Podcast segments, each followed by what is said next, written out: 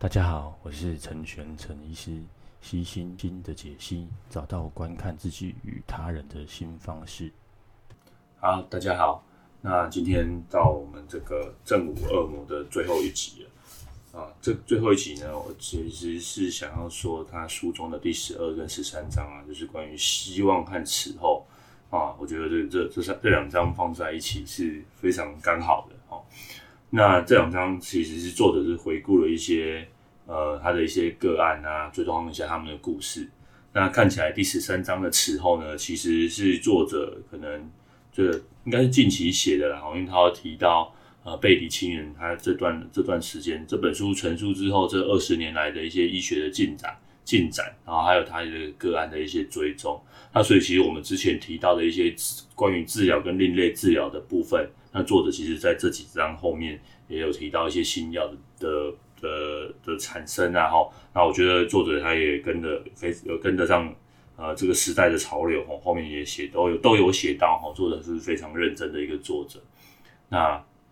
再来他也把做这个二十几年来的一个一个回顾了。那我我看这本书齁，我我看到这十二章还有第十三十三章的时候，呃，有明显有一些想法，那我就没有要照书的这个内容去说。他有提到一些这个个案哦，在医院里面的状况，那也有提到一些个案追踪了二十年后的一个情形。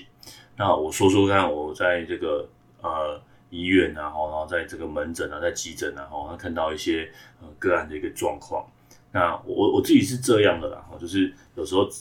呃在医院里面，然后有时候值班很累，那有时候晚晚上半大半夜的，如果有人呃哭哭着来啊，然后或者是说是救护车送来的，然后是可能是自杀的个案，那那看状况啊，有时候如果个案比较清醒的状况哈，或者是我我看到他可能是第一次或者是刚发生，然后家人对这个。呃，精神疾病也不是很了解，然后也不知道发生什么事情。我我我总是会觉得说，我有那个义务，然后我有那个呃，我应该要去做，跟他去说明说，哦，哎、这个这个这个忧郁症，或者是说这个视觉失调症，他后续的状况是什么样，或者这个是躁郁症，那他后续应该要怎么治疗？那现在有有什么有什么是我们可以做的？那你有什么资源？那如果你觉得医院这边，嗯，你觉得这边不想要来？怕有些污名化的部分，那也可以去诊所。那有很多很多的方式是可以做这个介入跟治疗的。那我我有有呃，我自己也有过，就是哎、我们在在急诊是是是我看的，那我也收到我自己的病房。那出去的之后，门诊又继续继续照顾这个这个位个这位病患。那你就可以看看着他，随着他的状况起起伏伏，那看着他慢慢找到工作，慢慢生活稳定。好有时候都会觉得很安心，会觉得好像又又拉了一把。那我知道，自己一个人的力量其实是有限的，然后要拉也也也很小。那我就开始录这个 YouTube 这个 Podcast。好，那我我呃，大家在那个呃 Apple Podcast 里面的有留言，我都有看到。啊，虽然说没有很多人留，但你们留的都很很都有感受到大家的这个呃大家的心意。那呃，的确是也是我想要做的哈，因为我知道这个是有时候我自己也是开车的时候呃听这个 podcast，那的确有提到说好像一开始呃惯的满满的知识啊，然后没有这种聊天的感觉，的确是比较比较不好吸收啊。那所以我看后来慢慢也陆续加一些这种聊天的感觉，然后把一些知识的浓度哦不不一定要拉到这么的高，那反正是。呃，就是跟个个案然后做一些卫教，然后慢慢好像跟一个，因为是耳朵的的声音，那有一种跟跟人家聊天，然后慢慢的把我自己想要陈述出来的感觉陈述出来。那也很周遭有很多朋友也有也有听这这个 podcast，那也有给我很多的回馈。那我也慢慢的想要去呃调整，比如说自己说话的语速啊，那调整这个呃剪辑的部分啊。好，那总而言之，那这个 podcast 呢。呃呃，希希望是有达到我的这个效果，然后那慢慢的把这个呃精这个对精神医学的一些污名化，然后把它推广出去。那就像作者他说，他写了这篇呃，他写了这本忧郁症的书，然后其实就是把自己身上 label 说哦，我就是一个忧郁症的患者。其实对作者来说，他后面有提到哦，他也需要很大的勇气。那即使这样子做了，哦，他他他也得接受说，哎，大家都看他，全世界的人，他说这本书翻了二十五个版本，那全世界的人几乎哈有看过这本书的，或者听到，那他也到处去演讲，那基本上他就知道他是是个忧郁症的患者。那他一开始的时候不太能适应，哦，他觉得好像自己的隐私被人家掀了出来。那到最后，他可以认同说，嗯，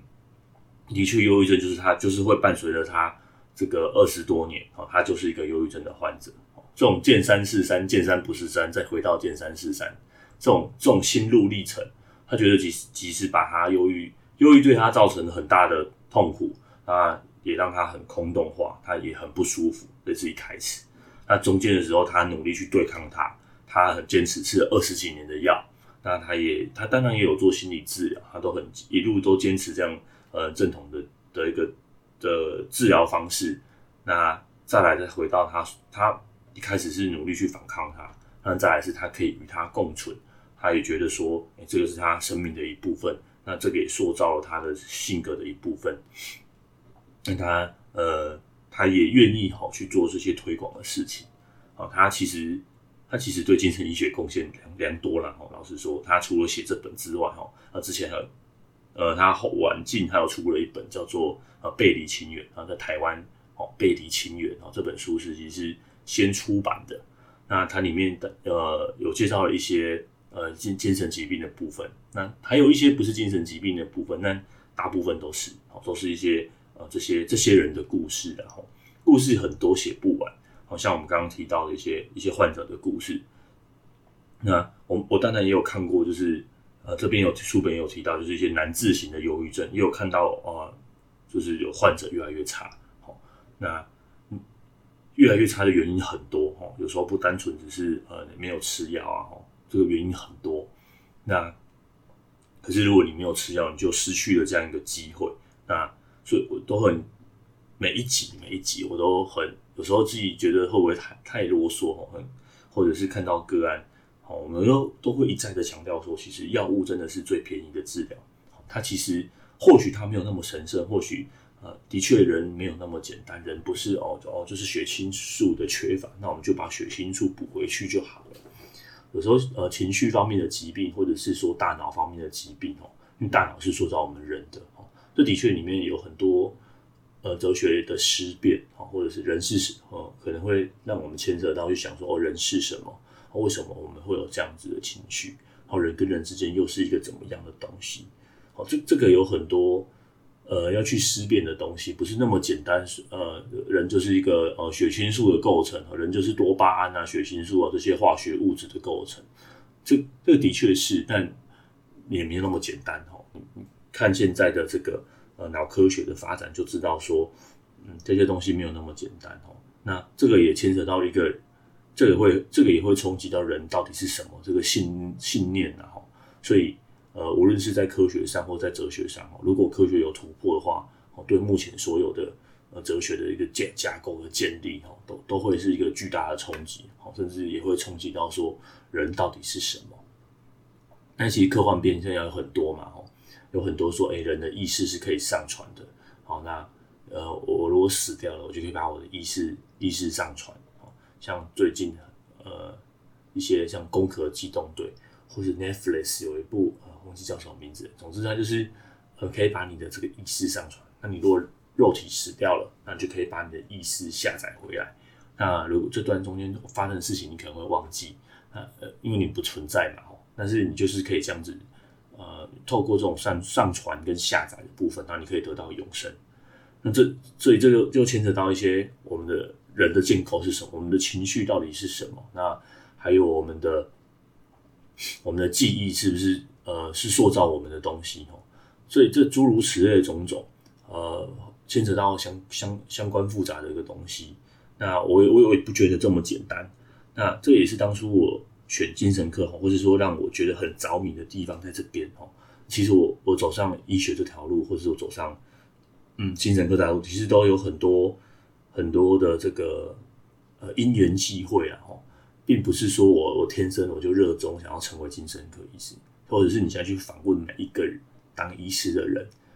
你问他说他是不是天命就是这件事情？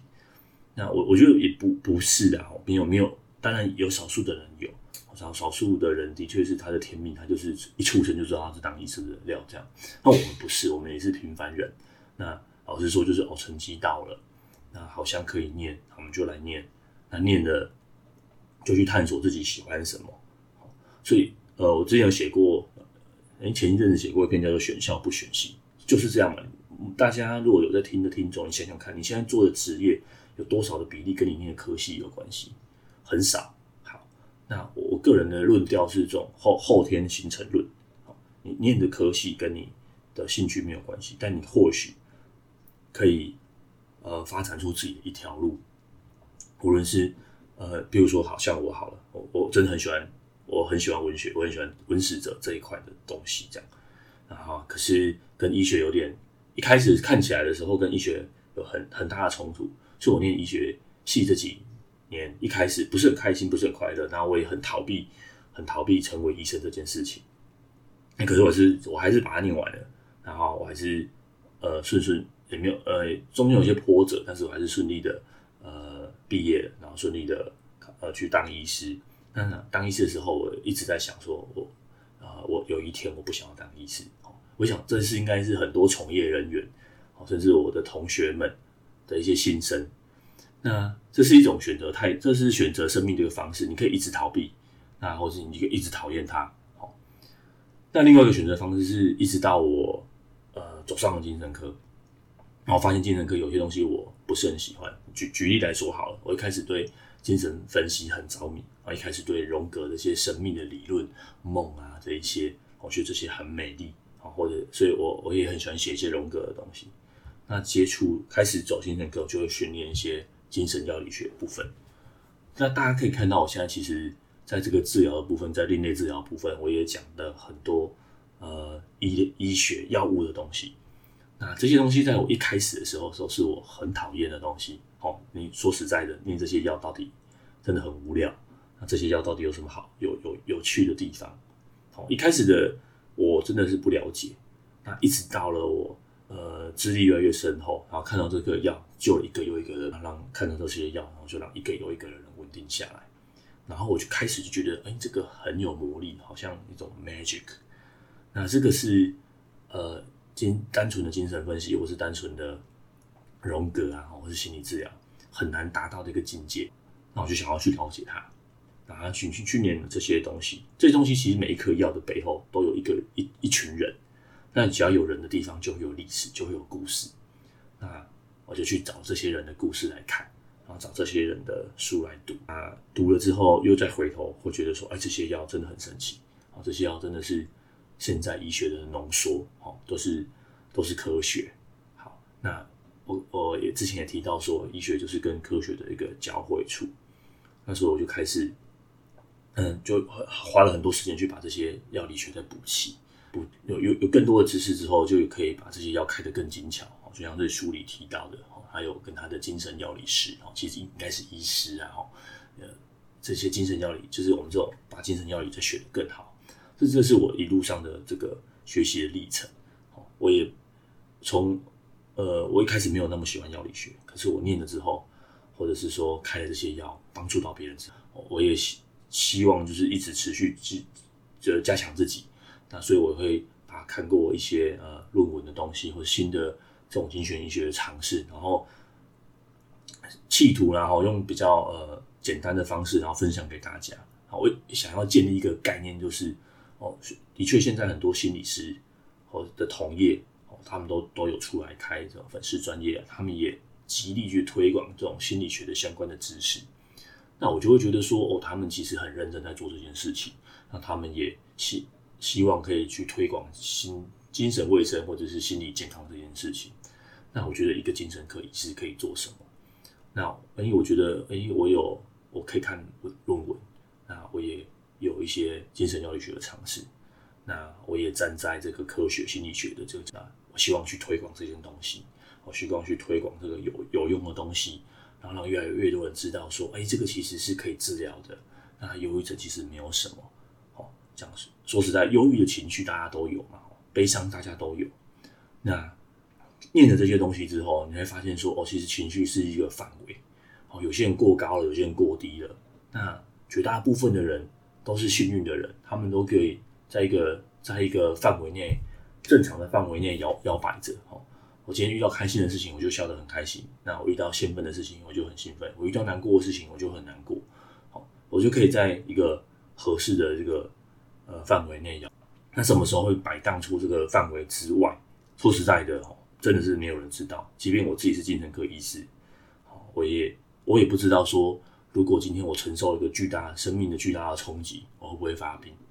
好，就变成说，其实每一个人都是病人，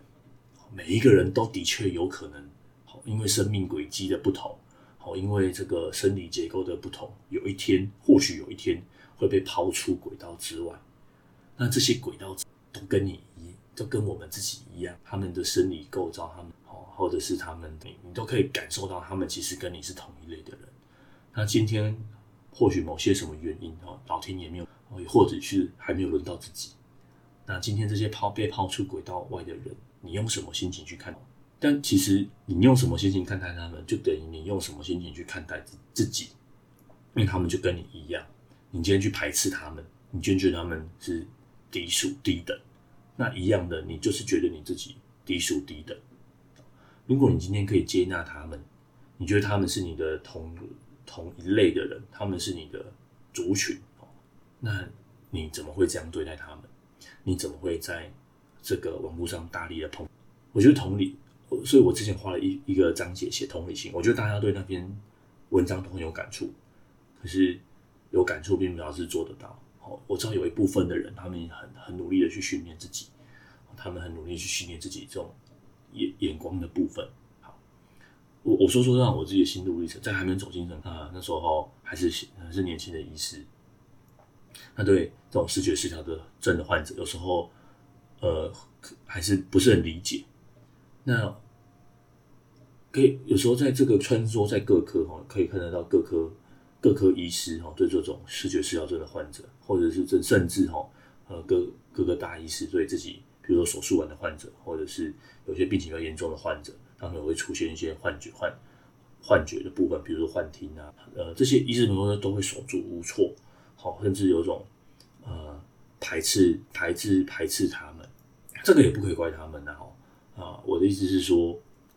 如果没有经过一些训练，没有经过一些这种呃。调整三观的部分，看到跟自己不一样的人，多少都会有。所以我拉回来说，所以今天你看到他的异常，所以你觉得他跟你是不不同类的人。那也希望在听的各位，你可以仔细想一想，这些在看似异常，那你要去找他跟他跟你相同的一样的地方。哦，他跟你一样都是人，他跟你一样都是被暂时抛离轨道外的人，他跟你四肢外观看起来都一模一样。那他也曾经正常过，他也曾经。是被号称为正常人的人，那今天这个异常的状况，就像你也会得到他们到底什么是正常？我们再把这个正常的的重新定义一下。那如果这个重正常重新定义是，好，其实每一个人都有病。那今天无论是心理上的病，或是心理上的病，不是都应该要被接纳吗？不是都是应该被视为跟你同一类的人吗？好，那今天又回来了。最近有很多。这个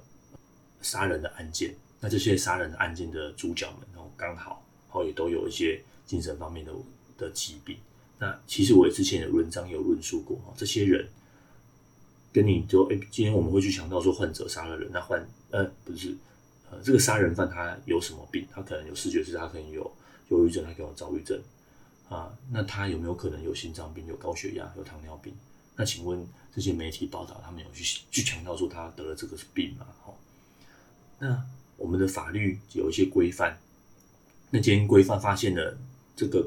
有些规范的一些不足，那不是应该就去大家去讨论说，哎，这些规范我们要怎么样规范，怎么样去定义，让该些接受惩罚的，而不是再去攻攻击，比如说攻击鉴定的医师，好，攻击呃审判的法官。好那我觉得台湾还没有建立一个法的概念，哈，法就是今天我们有发现了，哎，这个法律有有一些漏洞可以钻，那大家合力的，好，大家用这种舆论的声音，好，去促使政府，好，促使立法委员，好，赶快去补，把这个法律去补的漏洞补齐。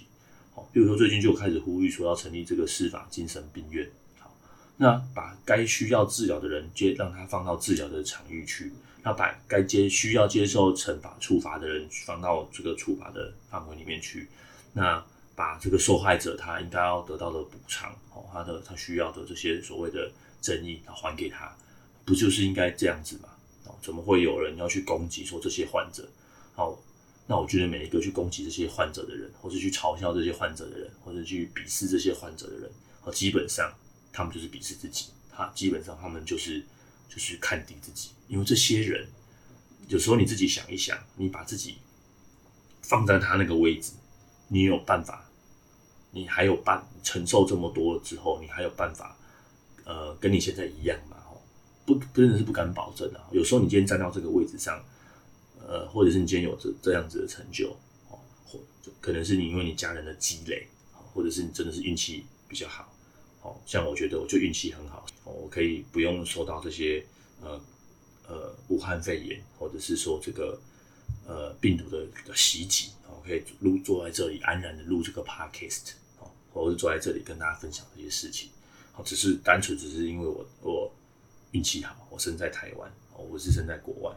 就是这样子而已。生病其实也是类似这样子，你今天得了这个病，哦，并不是表示你做错什么事情，也并不表示你你怎么了，哦，只只是单纯是哦，真的是运气不好。那今天运气不好，都会换到换到不同的，呃，所以。嗯，你再强调哦，就是其实同理心的训就是这样，就是你把对方看的是跟你同一类的人，那这个是需要训练，呃，训练的过程也没有想象中这么难，就是一再一直提醒自己，哦，一直提醒自己，哦，我们可以，我们可以，那，嗯，我写会念这本书呢，其实，呃，之前有提到过，我也想了很久了，那刚好它出来了，那也刚好觉得说我想要去做这样子的一个推广，那。我我我自己每天都有看我后台的数据啦，呃，每周啦。那我就有发现到说，哎、第一集就是可能有一些人去推荐啊，什么的，那大家就会就比较有人在收听这样。那后来的集数当然陆陆续续都还是有各位朋友们的一个收听，那不过相相相同的一些呃收听的集数，呃，这个人数就没有像第一集这么这么多人这样。那可是。我我觉得这是对我自己的一个承诺呢，我承诺要做这件事情。那其实有时候一边录，也是讲话给自己听，然后然后跟有点像是跟嗯跟各位聊天的感觉。好，无无论是自己或是各位，好，那这我觉得就是声音的魅力啦。那也是呃也是对自己一个承诺啊，因为这样子哦，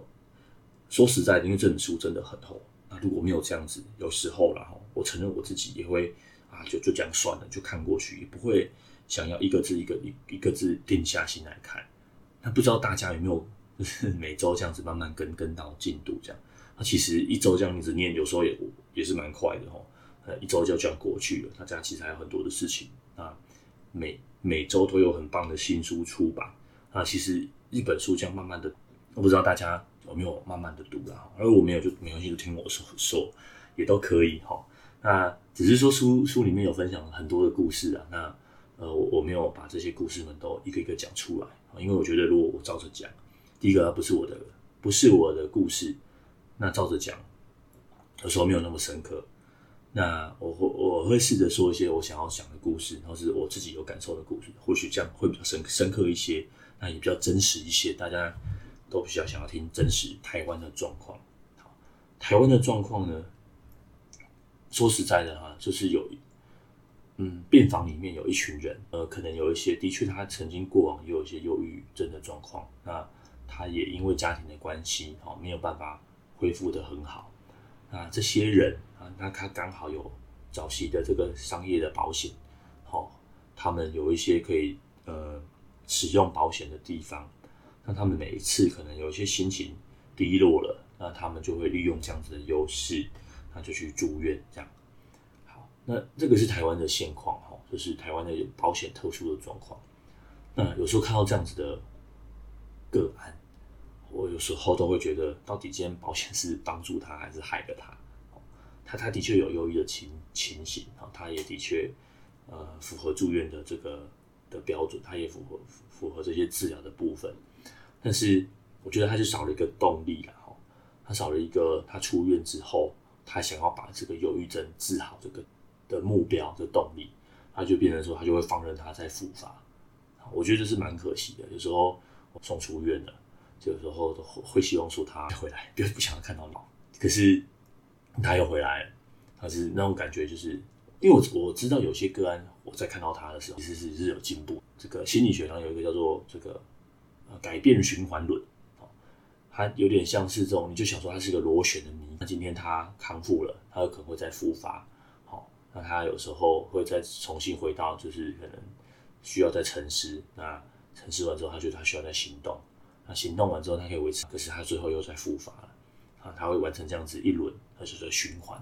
哦可是每一轮的循环都。都会可以再往上走，好，所以你跟这个个案或是病患聊天的时候，你，所以说他他再次他又再次生病，他又再次住院，他又再次回你的门诊，好，但是他就是一个循环在往上，好，慢慢的一步一步往往上。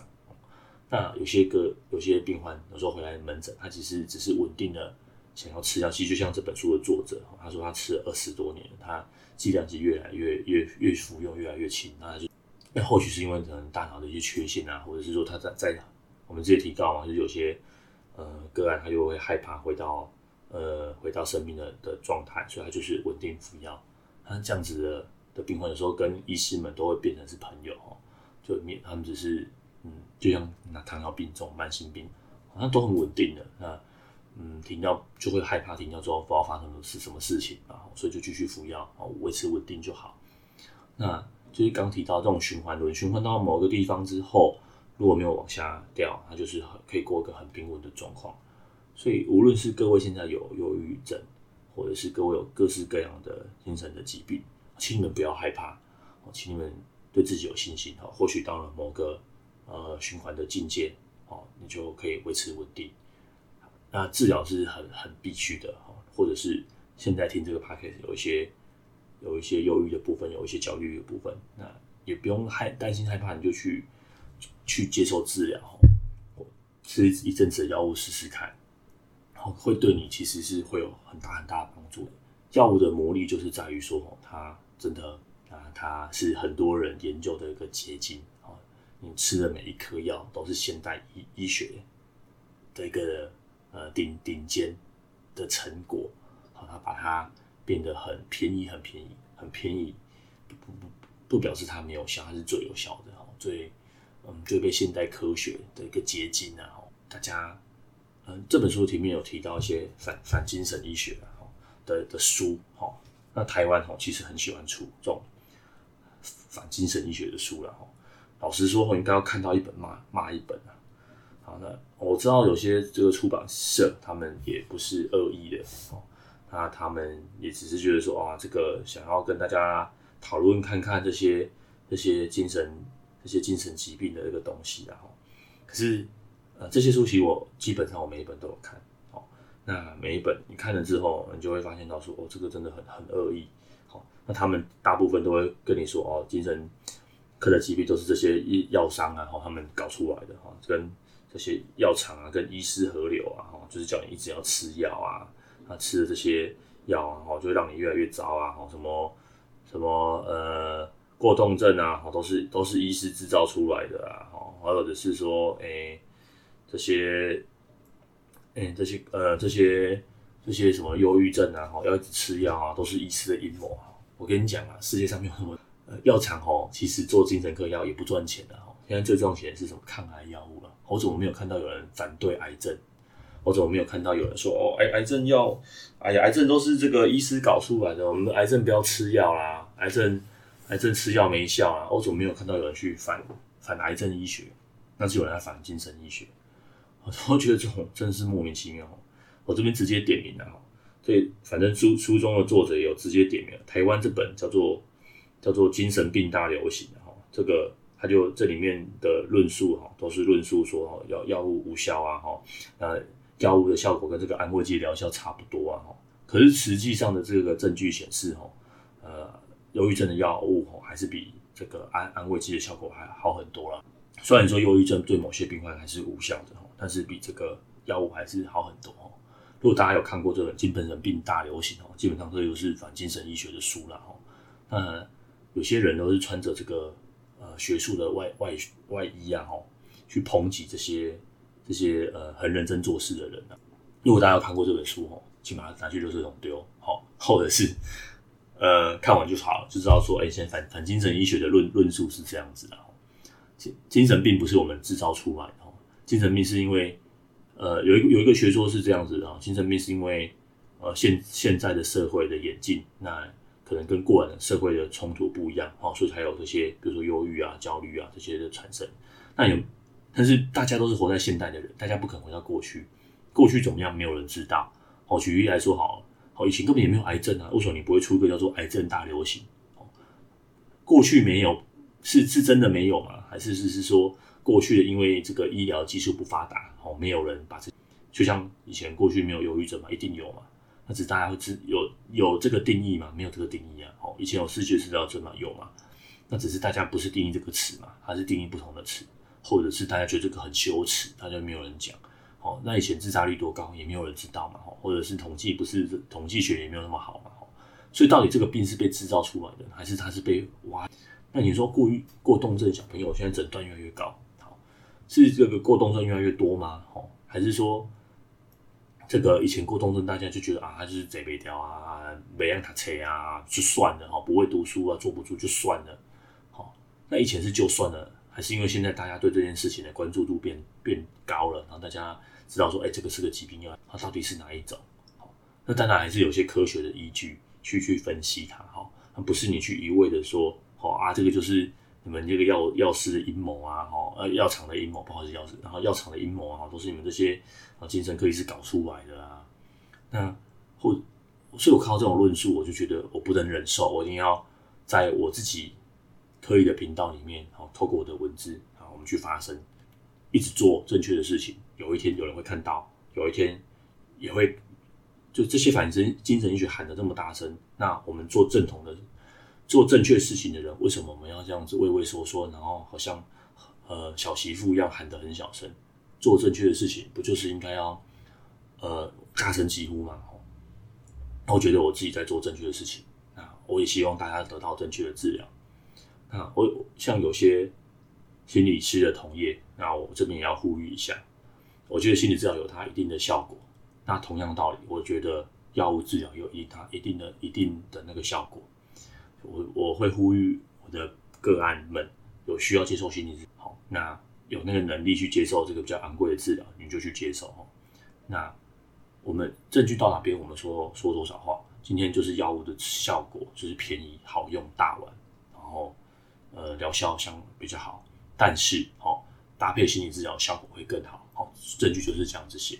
那像我自己，我觉得某些像呃忧郁症的初期接受心理治疗效果。是好的，哦，可以不用吃药。在初期的时候，那这边书的作者他自己也提到，他初期的时候他就呃心理治疗。好，那到后来呢，如果真的比较状况严重了，也就是需要接受药物的治疗。那这个是我会说的。那有些人呢的状况，他其实也是在处于这种亚健康的状况，比如说他的婚姻处了交啊，哈，他可能人生的这个职涯需要面对选择。那这个部分心理师的确是可以提供我们更多的帮助。这个这个部分也没有药可以吃，哈，那。某些心理治疗的流派也不是治，不是用来治疗的哦，它是这种用来这种修正人生的方向。那这类的你去做心理治疗，OK 啊，好。那每就是每一个东西都有需要做的，都有一个它的一个自己的定位。啊，有些心理师哦就会不是绝大部分，有些哦有些心理师哦就会来回头过来攻击这个精神科医师，我觉得这是不妥的哈。每一个专业每个专业都有他自己应该要做的。呃，应该要定位的地方哈，大家同是医疗人员，应该要一起为心理健康做一个呃促进的的的事情。好，那我知道这个 podcast 有一些心理师也有在听，那谢谢你们哈，对这个药物的治疗的信任，那也谢谢你们一起去这个促进这个心心理健康了哈。那我觉得在这个二十一世纪的台湾，人在二十一世纪的世界，心理健康的议题一定会被大家拿出来讨论。那其实应该要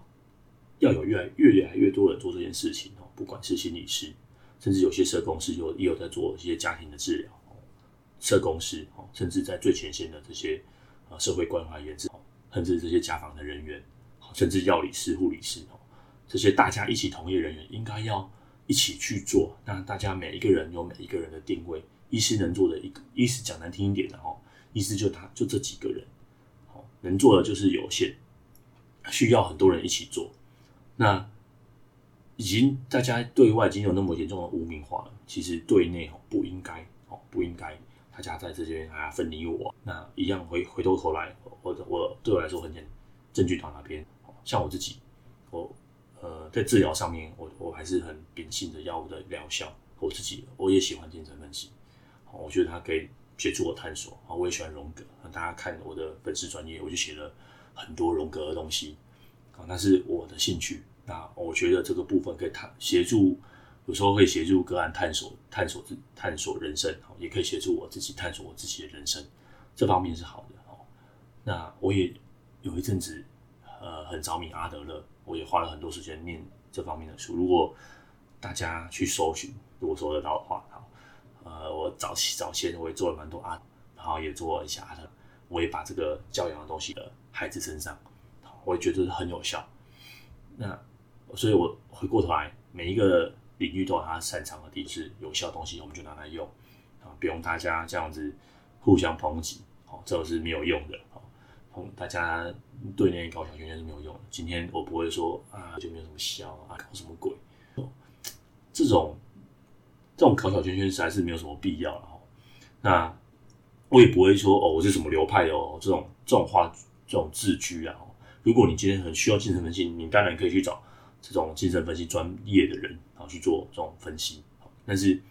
我的想法是我这些我都会一些。那我在我有需要的时候，我也拿出来使用。哈，我觉得每一个这个每一个流派都有他擅长的地方。哈，那当然大家看过，我最喜欢的就是比如正念，然后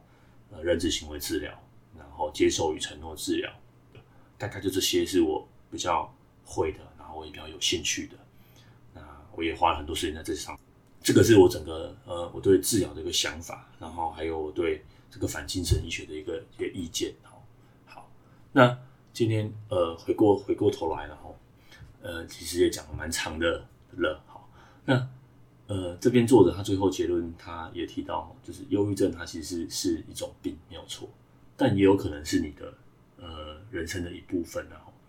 那这边。作者他把总结了他的人生的这个上上下下起起伏伏，那以及他做最后这二十年来，哦，他继续服药，他终于走向稳定一个状况。他看到后来这边，但当然很欣慰嘛。其实作者又出了很出了书，那你可以可以很确定的说，他其实这样经过了这个二十几年的波折，哈，他最后还是趋于稳定。所以我想也是给各位一个鼓励哈，无论你现在在忧郁症哪一期，可能是初发期，可能又复发了好几次，可能现在已经稳定了。无论是你在忧郁症的哪一期，好，请对自己有信心哈。那这书中哈有提到很多很多的治疗方式，哦，不要放弃哦，不要放弃每一个治疗的方的方式的哈。即便住院了，哦，也不要害怕哦。这个作者也他自己也住院好几次，有时候该需要住院就去住院，住院可以提供一个呃安全哦比较安全的环境哦。那医师也可以每天观察你，呃，那。你在医院里面有比较接受到比较多的这个呃，比如说像是电痙攣疗法的的可能性，然后比较有一些后线的治疗。如果你有需要接受到后线的治疗，哦，比如说像电痙攣，我觉得在去衡量这个轻轻重之后，或是在接听了医生的建议之后，呃，不要害怕，哦，不要害怕，该去接受治疗就去接受治疗，那一定可以找回你自己的人生的，哦，一定可以呃稳定下来。好慢慢开始一段人生。看这个作者的故事，他也是希望去传达的思法想法了哈。好，那今天全全书哈就终结在这边。好，那之后我会做什么事情呢？之后如果有一些，或是大家如果有推荐的哈，一些相关的精神科方面的书，大家有兴趣的，那想听的，大家可以推荐。啊我们也可以这样子，有时候。嗯，不一定要像这个 Andrew Solomon 的书这么质量这么厚了，有时候一集讲一本也可以，或者是我们花个两三集就讲一本。好，那因为其实这样子，因为要说要做这个 Andrew Solomon 的书，那这十十几周下来，其实呃每一周都有一些有趣的社会议题啊，也可以讨论。那因为因为做这个正午恶魔的部分哈，我就我就没有去追这些社会议题哈，不然其实如果当周还有一些社会议题，那也可以讨论这些社会的议题。那另外其实我的呃粉丝专业也写了很多很多的文章。那后后呃后续这几集可能会可能会做是做这些文章的讨论。那大家如果有在看脸书的话，有发现到我最近都在做这些失眠的认知行为治疗。那我尝试用这个影片的方式，然后去做呃去做录制啊。不过我觉得跟这个 Podcast 有极大的不同哦。这个 Podcast 可以呃有点像是在有点自言自语啊，然后慢慢想慢慢说哦。那但是 YouTube 其实你要很浓缩、很精精简，然后把你的论述哦，在短短的五分钟、十分钟内要说完，而且你不可以想，譬如像 Podcast 讲那么多嘴字，因为到时候后来上字幕真的，呃，如果你不上字幕，我觉得应该要两倍速、三倍速在看。那你不上字幕，你要想要要在这么这么短的时间在精简内，然后把你的讯息传递给别人，那我觉得这是很难的一件事情。那因为画，因为是画面的关系哦，所以有时候还是要调整一下这个画面。我觉得跟录 Podcast 真的是很不一样哦。那 YouTube 后又需要很花时间去后置，那 Podcast 的确是可以这样子哦，每周很稳定的产出哦，因为就是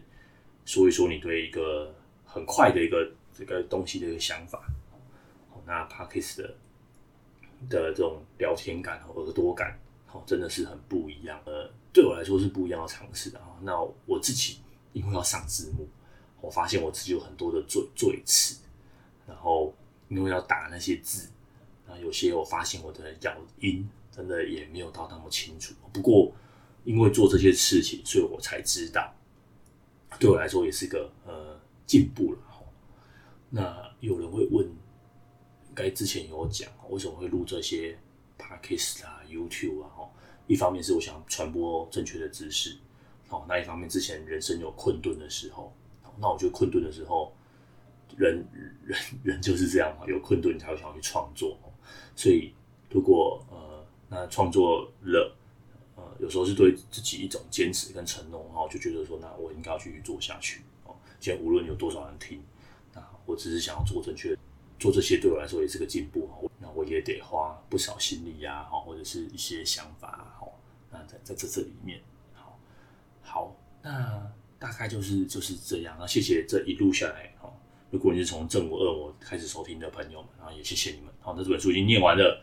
那如果还没念完的，赶快去看，哦，真的真的很精彩，然后可以学到很多东西。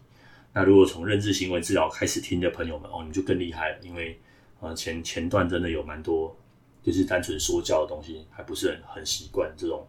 聊天 style。好，那之后呢？其实我说实在的哦，下周要录什么我也不知道。好，那呃就看看状况吧。好，看这周有什么什么新的故事。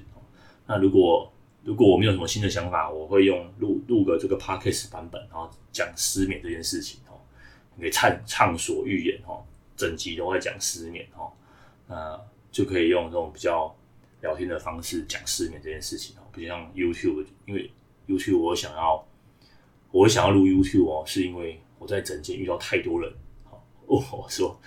这个失眠不吃药怎么做啊？可是，在门诊的时间又很短，那也不可能每一个人都把他说，哎，我们不然我们一起来做这个认知行为治疗吧，因为这个可能案主他也没有那么多的钱，那也没那么多的时间呐，哈。那好，这个是很很棒的东西，我想要推广出去。那好，我想说用 Podcast 的形式，可是 Podcast 有些需要指令操作的东西，哈，又很难讲，哈。但有些表格要怎么填？那再还是有时候在整间讲很多很多次的东西，我就想要，就是以后就可以跟，然后以后如果有来看我的门诊的患者们，那我就跟你说，你可以来看 YouTube 哦，或是你来听 Podcast 哦，你看一看的，看完了我们再来讨论。我我想要做这样的事情，然后，所以我才录那个 YouTube。那既然录了，我就觉得这就应该给大家看啊。如果大家有有人愿意看的话，应该要让更多人知道，让更多人知道说，哎，这是正正从呃呃，你应该要这样子做啊，这样子是可以呃改改善你的睡眠的哦。这些行为的部分，那认知的部分可能就比较难透过这个呃 Podcast 啊、YouTube 啊把它传播出去，因为认知还是有点像是健身教练然后可能要用呃一对一的方式哦，这样带着，或是团体治疗一对五啊、一对十这样带着带着做，效果比较好一点。那不过还是可以把这个理论啊、什么的，把它呃放在 YouTube，如果可以的话，还是还是可以自己做了哈。呃，那这些素材的来源呢，哈，都是我因为去台湾，台湾有啦，台湾嗯书籍比较少，然后又不是很畅销，然后有时候很难找。那这些书都是这些内容都是我去看那个原文书啊，然后把它再修改过来的哈。这些呃，所以希望有效啦哈。所以如果大家有，因为现在也还刚开始嘛，然后如果大家有照着做，那也跟我说一下，就是因为不不对，大家可能没有去看 YouTube。好。反正下一集我们，不然下一集我们来讲这些失眠的东西。好，那大家听听看啊，如果照着做，觉得效果不错，好，那你跟我说说看，那你们做的效果怎么样？好，那每以后的呃之后几周然后，我会就是呃想想讲什么就讲什么，就是像其他 podcast 的这样子。那如果大家有想要特别读什么，觉得自己读很难念的书，还有跟精神。精神医学或者是心理学、心理还有有相关的，那大家可以嗯说说看啊，我们可以来讨论。好，那之前有人说要读《背离情缘》，我稍微看了一下哦，呃，若背离亲缘有有一些章节跟这个精神医学比较相关的，我们可以单独拿出来讲。那跟精神医学比较没有相关的章节，可能就不需要。啊，不过其实老实说，呃，读这种书很累。那我想先休息一下那，录个几集比较轻松的这个 podcast。如果有需要再念书，好，那今天拉拉长长讲比较久啊，想试试看录比较长的这个的感觉是怎么样。那如果大家有听到玩玩听的，好，也给你们拍拍手，好，是可以 听我说这么多啊。如果你现在在开车，那没有办法跳，也。没有办法进入下一首的人，那也谢谢你们，然后谢谢，希望可以度过陪你们度过这个沉闷的开车的时光哈。那开车的朋友，哦，同行的朋友小心，好，安全的到公司，安全的到家，好，好，那呃祝福各位，那今天我们就到这边，那我们下周见，拜拜。